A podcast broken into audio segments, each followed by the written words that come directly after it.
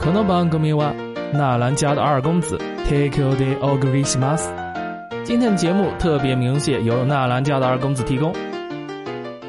现今社会有很多朋友是从事法律工作的，于是呢，就有很多人去参加了首届的法律资格考试。首届，是的，以前大家都知道去参加的是司法考试，简称司考，但是今年改革了。 叫做二零一八年国家统一法律资格职业考试，故而又称作法考。加上今年是第一年，所以被称为了法考元年。因为是改革后的第一次考试，很多网站都报道了相关的信息，可以看出是非常的紧张和严肃啊。考试之前呢，各种校验身份，毕竟在座的各位可能都是未来的法律工作者啊。考生们在答题的时候也是非常的严肃和认真的。哎，怎么木吉要报道正经的新闻了吗？虽然说木吉以前会报道一点正经的新闻，不过大多数时候还是趣味的新闻啦。就比如说今年的法考，今年的法考考了两场，上午、下午各一场，分别简称法考卷一和法考卷二。第一场考试没啥问题，可是第二场考试却掀起了惊天骇浪。很多考生看到考题的时候都是如下的反应：先是目瞪口呆，然后面红耳赤，随即浑身出汗，个别身体素质不佳者可能出现颤抖的情况，最后就是大脑瞬间空白。我们就来随意的感受一下考生们的事后回顾吧。我是二幺幺九八五的本硕博，在考场上我 TMD 的跟傻子似的，和他有一样感觉的人还有很多很多。我也是九八五毕业的，但我只是工科硕士，一样懵逼呀！复习也有八个月了，在职每天复习三四个小时，本来我是很有信心的，但是出题的老师告诉我，你就是一坨 shit。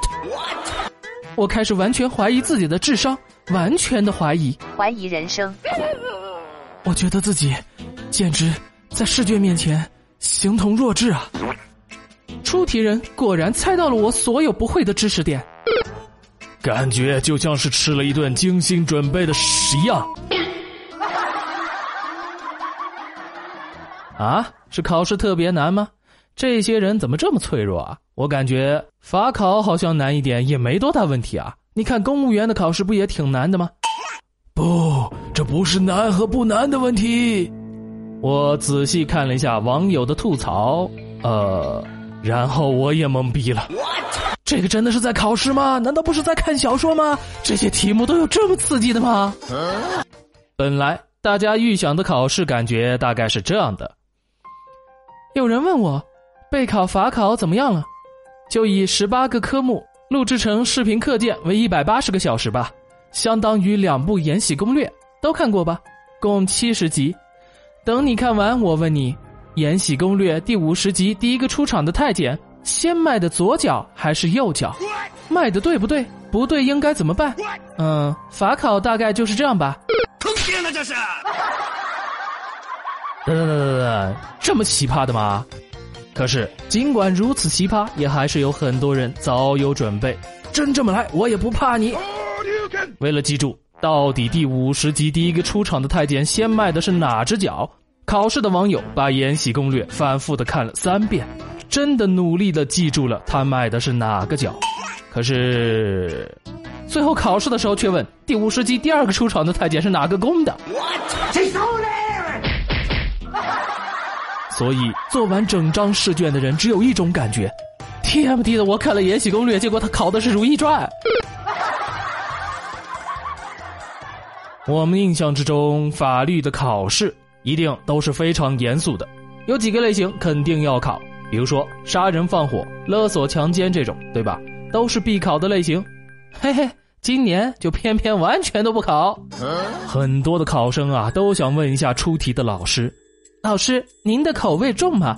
老师，您的爱情顺利吗？老师，您的婚姻幸福吗？老师，您平时都是看的什么地摊杂志？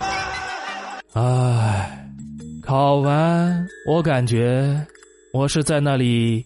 填了三个小时的彩票啊！因为今年的考试的题目奇葩口味之重，乃世所罕见。而且法考卷二对于男女关系是特别的重视，整张试卷到处都是男女关系、小三、私生子，甚至还首次触及到了很多腐女最爱的男男题材。题目范围之广，段子手都跟不上，很多的女生看到直接差点叫出声来。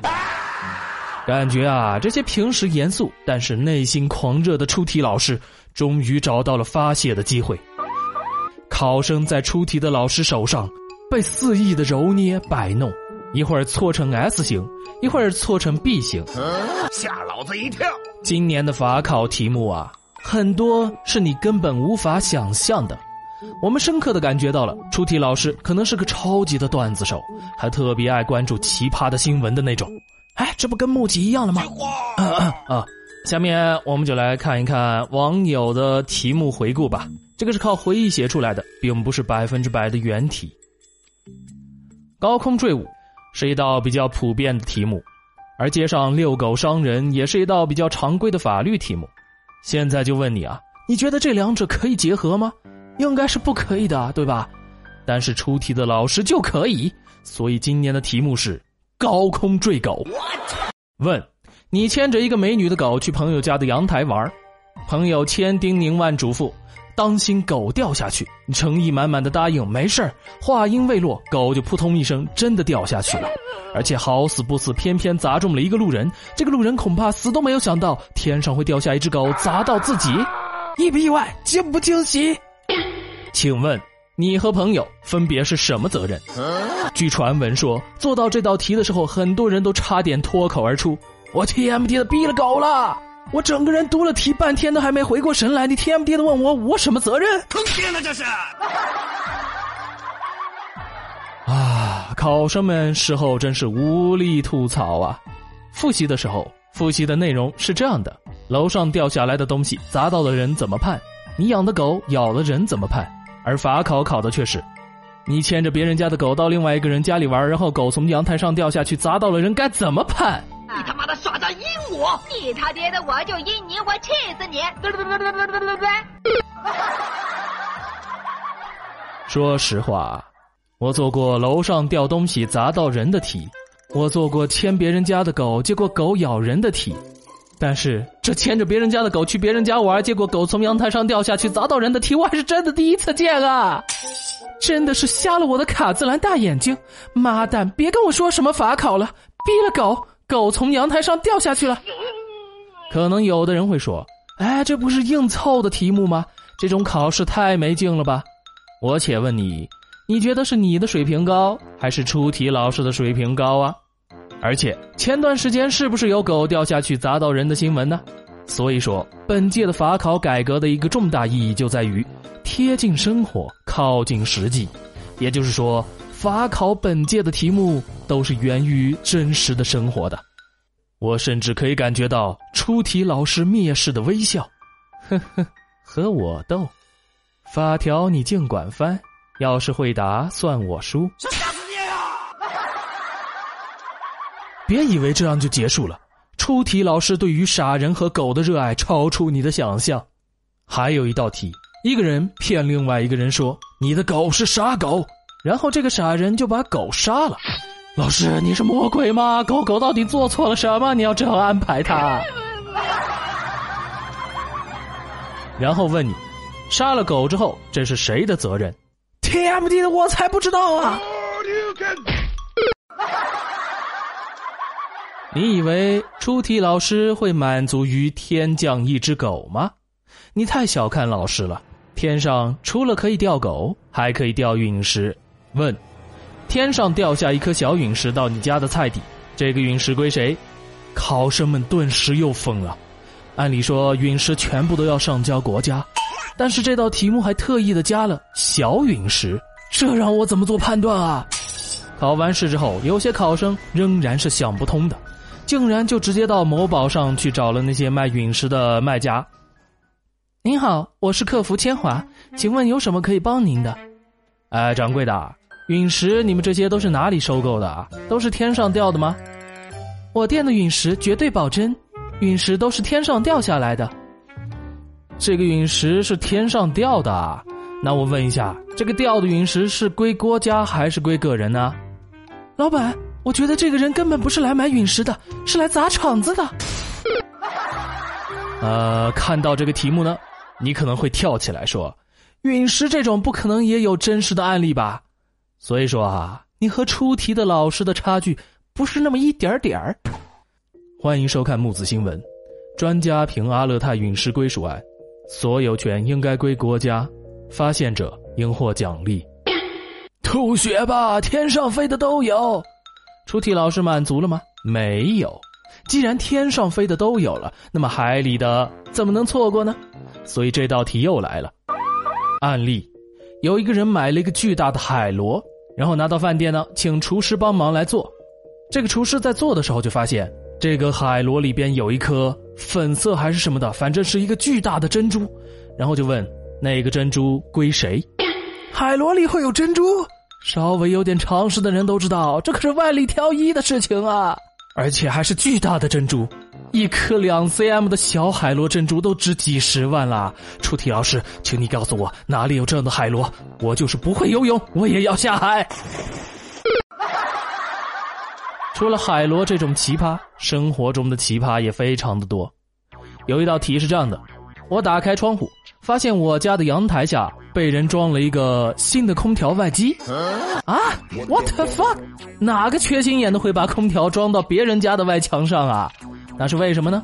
因为这家人极度的爱美，嫌弃自己家外面装空调太难看，就装到了你家啦。请问你家窗台下的外墙算是什么？私人面积还是公摊面积？由谁来管？疯嘚儿，你个疯子儿啊！看了这道题之后，很多考生第一次明白了“我这条命是空调给的”这个表情包的真正含义。除了这些奇葩题，还有玩绕口令的题。